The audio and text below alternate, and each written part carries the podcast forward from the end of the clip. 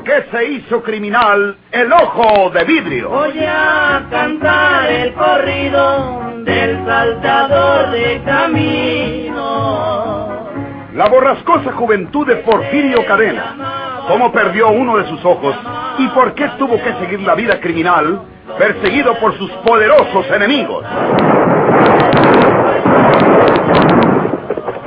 Una nueva serie campilana del escritor norteño, don Rosendo Ocaña. Eh, eh, yo no quiero dificultades con la policía, señor inspector. Eh, yo soy un hombre enfermo. Eh, soy un anciano víctima del desempleo desde hace mucho tiempo. Las personas generosas me ayudan con lo que Dios les da licencia. Y así voy pasando los últimos días de mi vida, señor inspector. Pero sin hacerle daño a nadie y sin tener nada que ver con la justicia. Eh, yo soy un hombre de paz, señor inspector. Sí, sí, sí, ya lo sé, señor España. Sí, sí, sí. Siéntese. Eh, Nada le pasará. sí, sí. Eh, gracias, señor inspector. Eh, yo no tengo eh, nada que decir de la señora García. Ella es una buena persona y su esposo también, aunque yo siempre me encuentro con ella, que es la que está en la casa y que es la que me socorre con su buen corazón. Bueno, Sí, señor. lo único que tiene usted la obligación de hacer y que lo relevará de toda sospecha, señor España, es decirnos lo que pasó aquí hace unos momentos cuando usted llegó a solicitar la generosa ayuda. Lo hicieron pasar, ¿verdad? Eh, eh, ¿Y para qué mira la señora García? eh, bueno, señor inspector, no, no quisiera contrariarla. Pero tiene que decirme la verdad, señor España. Porfirio Cadena es un peligroso asesino. Tiene muy graves cuentas con la justicia y es muy arriesgado convertirse en su cómplice. A usted lo hicieron pasar y se dio cuenta de que aquí se hallaba un desconocido, que luego se dio cuenta de que era un malhechor, que le obligó a despojarse de sus ropas para salir a la calle, aparentando ser usted que seguía su camino. Usted lo vio colocarse una barba postiza que debe haberse calado frente a ese espejo y que se parece un tanto a la que usted lleva. ¿No fue así, señor España? Eh, pues, pues, eh, pues... eh, Diga usted la verdad, don Eliseo. A mí no me perjudica. Gracias, señora. De sus labios queremos escuchar lo que yo acabo de describir. Comience por el momento en que traspuso esa puerta. ¿Qué fue lo que pasó enseguida? Ah, eh, pues... eh,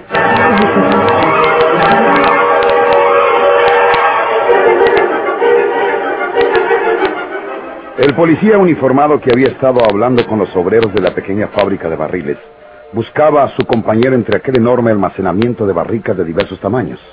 No lo podía encontrar porque Porfirio, después de despojarlo de su uniforme y su arma, tras privarlo del conocimiento, lo había echado en el fondo de una profunda barrica, deslizándose rápidamente por ahí, mientras el otro policía uniformado se aproximaba.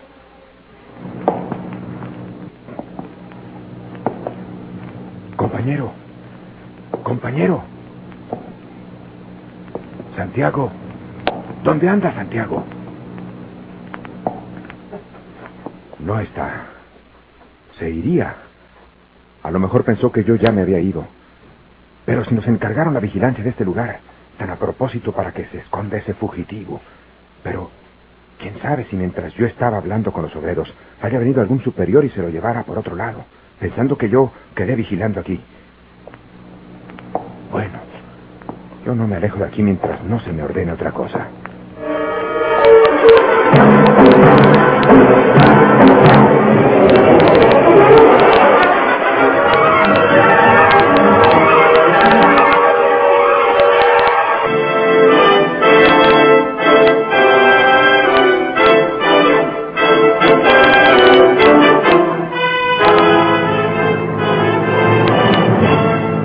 ¿Crees que lo que le dije a Porfirio Cadena lo hice porque te odie y haya querido perderte?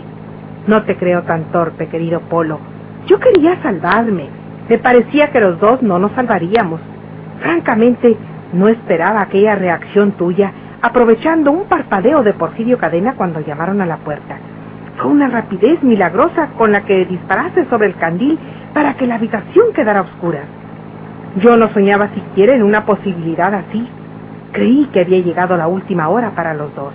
Así que, salvarme yo era mi único empeño y mi esperanza. No pensaba en perderte a ti. te consideraba irremisiblemente perdido ante un criminal como Porfirio y con su deseo de venganza peor. Pensaba solo en salvarme yo. Una mujer no es como un hombre, Polo. No tiene el mismo valor de un hombre. Que se aleje de ti esa idea de que trataba de perderte intencionalmente o interesadamente. Podías haber omitido aquello de asegurarle a Porfirio que yo maté a Juan intencionalmente. Que solté la silla de ruedas con la eh, premeditación de que se matara para que la heredase María Inés. Tú también dijiste que yo empujé a María Inés de la plataforma del carro observatorio. Pero no es igual. A Porfirio no le importa la muerte de María Inés. La de Juana Tobar sí, porque era su amante. Por eso quiere vengarla. Lo incitaste demasiado al ponerte en contra mía en ese sentido. Todavía me parece un sueño estar con vida. ¿Dónde estuviste todo ese tiempo? Entre el monte. Un día y una noche me la pasé entre los bosques cercanos a la capital, soportando el hambre, apagando la sed en cualquier sitio de agua corriente. Poco a poco me fui recobrando. Tú te portaste muy mal, Antonia. Y como tú misma lo acabas de decir, la mujer no es como el hombre. No puede tanto como el hombre. Eres mi heredera. Por todos conceptos me conviene que desaparezcas. ¿Qué estás diciendo? Que voy a dirigirme a donde pueda deshacerme de ti. ¡Estás loco! Inmediatamente voy a hacerlo. Mira la gasolina que marca el auto, necio. No llegaremos a ninguna parte. Vamos a destruirnos nosotros mismos. No trates de amansarme. Ya no soy tú. Asno. Tengo mi pistola y si tratas de escapar, te mato a tiros donde quiera que lo intentes. Ahí está una gasolinera. Mucho cuidado con dar a sospechar nada. Cargaremos combustible y seguiremos de frente. Ninguno de los dos nos bajaremos del auto. Que sirva la gasolina, le pagaré el hombre y seguimos. Ni una palabra digas tú. Está bien.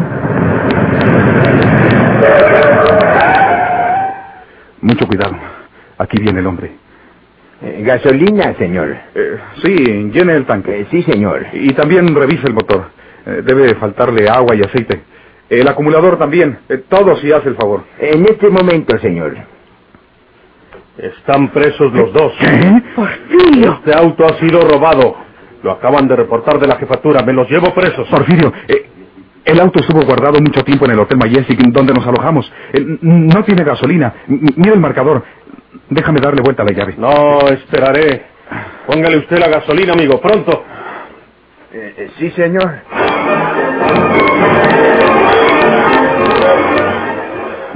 Deje el cambio para usted. Eh, gracias, señor. Píquele, ya está bueno, píquele.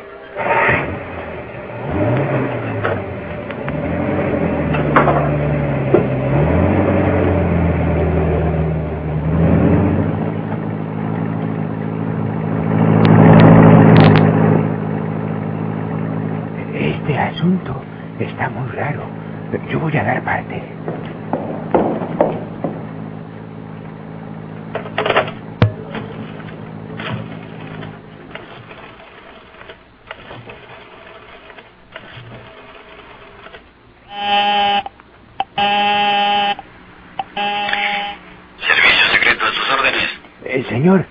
Hablan de la gasolinera que queda en las calles Luna y Ecuador. Luna y Ecuador. Eh, Se llama Servicio Santoyo, señor.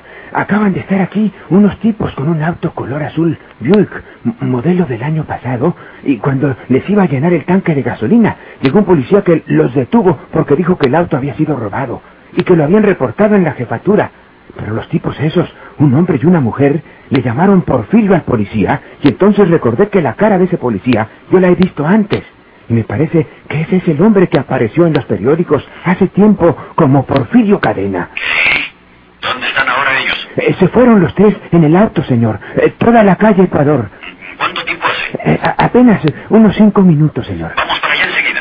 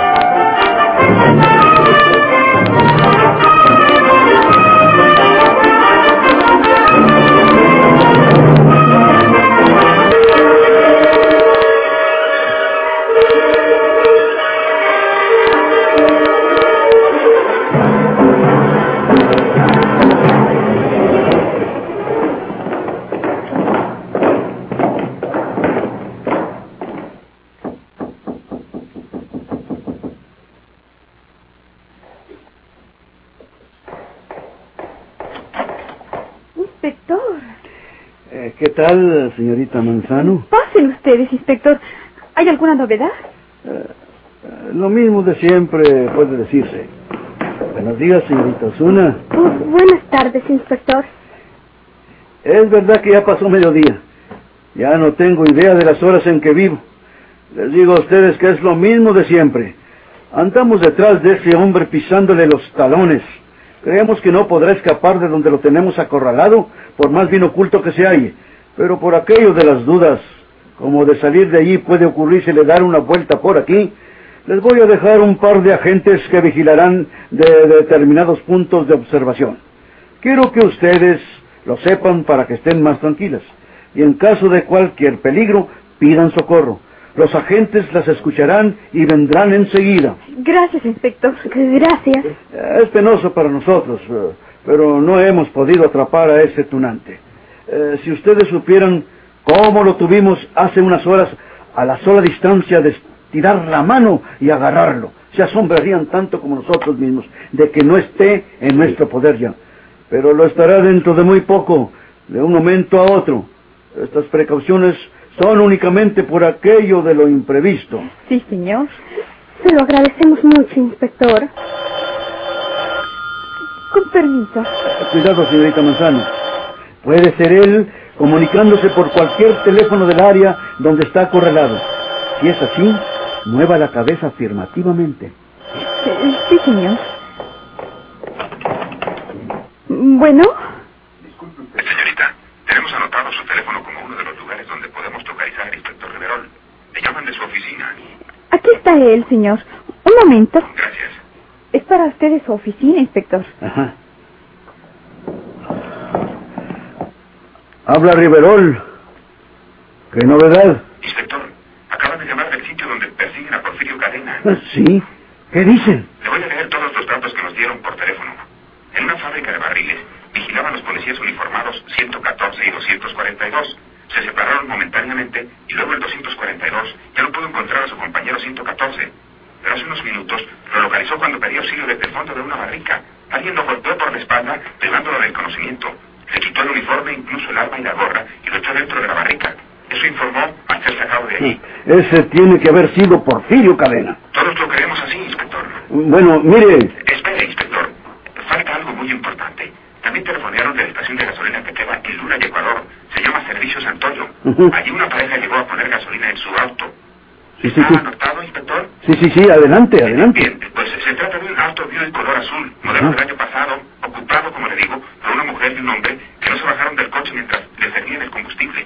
Pero de pronto apareció por ahí un policía uniformado quien detuvo a la pareja bajo el cargo de que el auto era robado y que había sido reportado a la jefatura. No es verdad. No hay aquí ningún reporte de esos, ni la inspección federal. Ya nos informamos. Eh, no me expliques más. ¿Se llevó el policía a esa pareja? Eh, sí, señor. Parece que tanto el auto como sus ocupantes provienen del Hotel Majestic. Ajá, ya sé quiénes son. El policía uniformado es Porfirio Cadena con el uniforme que le quitó al 114. Bueno, ¿para dónde saben que ganaron con el auto? hacia las afueras de la capital, rumbo a la carretera de San Luis. Ya dispusimos que sean perseguidos por las patrullas que cubren esos rumbos de la ciudad. Diríjase también a las poblaciones inmediatas donde hay vigilancia, registrando la seña del Buick azul. ¿Entendido? Entendido, inspector. ¿Ya han oído, señoritas, lo que hablé con la oficina? Porfirio Cadena consiguió burlar una vez más nuestra estrecha vigilancia y huye en un auto con dos personas como rehenes. Ya saben que aquí quedan dos de mis hombres para protegerlas. Sí, inspector. Eh, les voy a decir quiénes son para que los conozcan, ¿eh? Por favor.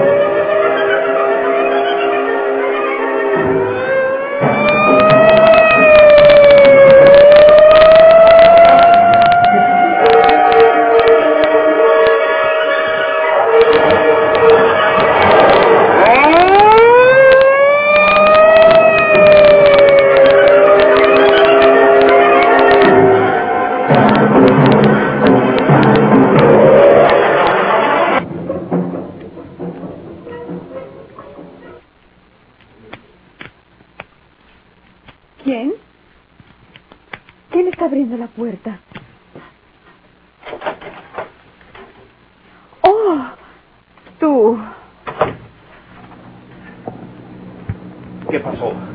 ¿Está sola? Sí. Llamó don Eliseo a la puerta. Y ese hombre me hizo que la pasara. Le obligó a entregarle un traje y su corbata. Y también su sombrero. Se disfrazó poniéndoselas y colocándose una barba postiza que traía consigo. Salió a la calle vestido así, después que tú telefoneaste. Uh -huh. Al momento se oyeron disparos en la calle y el correr de los agentes. Deben haberlo reconocido a pesar de su disfraz.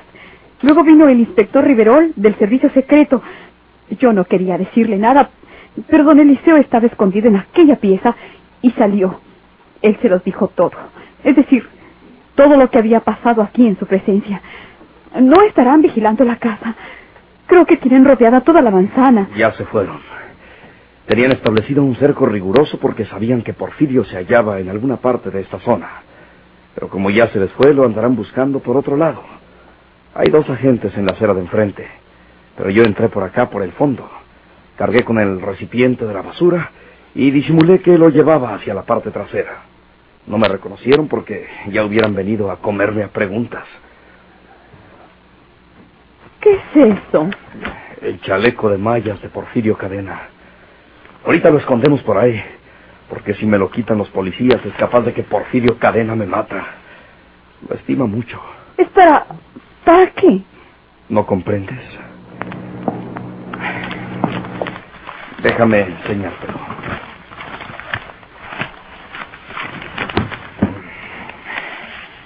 ¿Ves, mujer? Se lo pone aquí en el pecho. Lo mismo que un chaleco ordinario de tela. Queda abrochado por atrás con estas hebillas y las balas no pueden perforar este tejido de acero. Es una verdadera joya para un hombre como Porfirio, sobre todo. Vamos a ver dónde lo ocultamos en la otra pieza, Eloisa. Ven conmigo.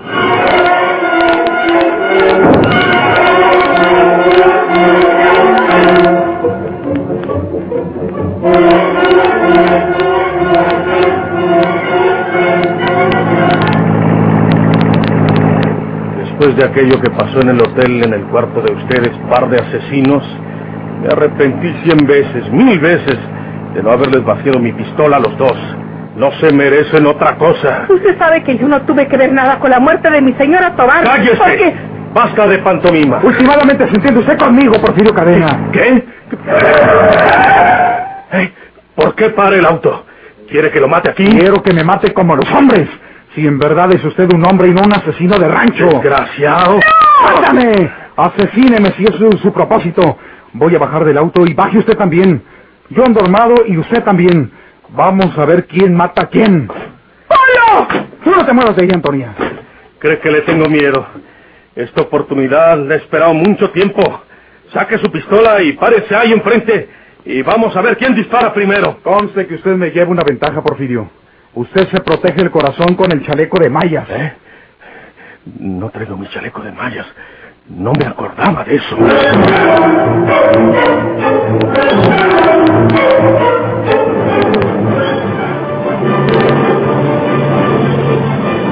¿Por qué se hizo criminal el ojo de vidrio?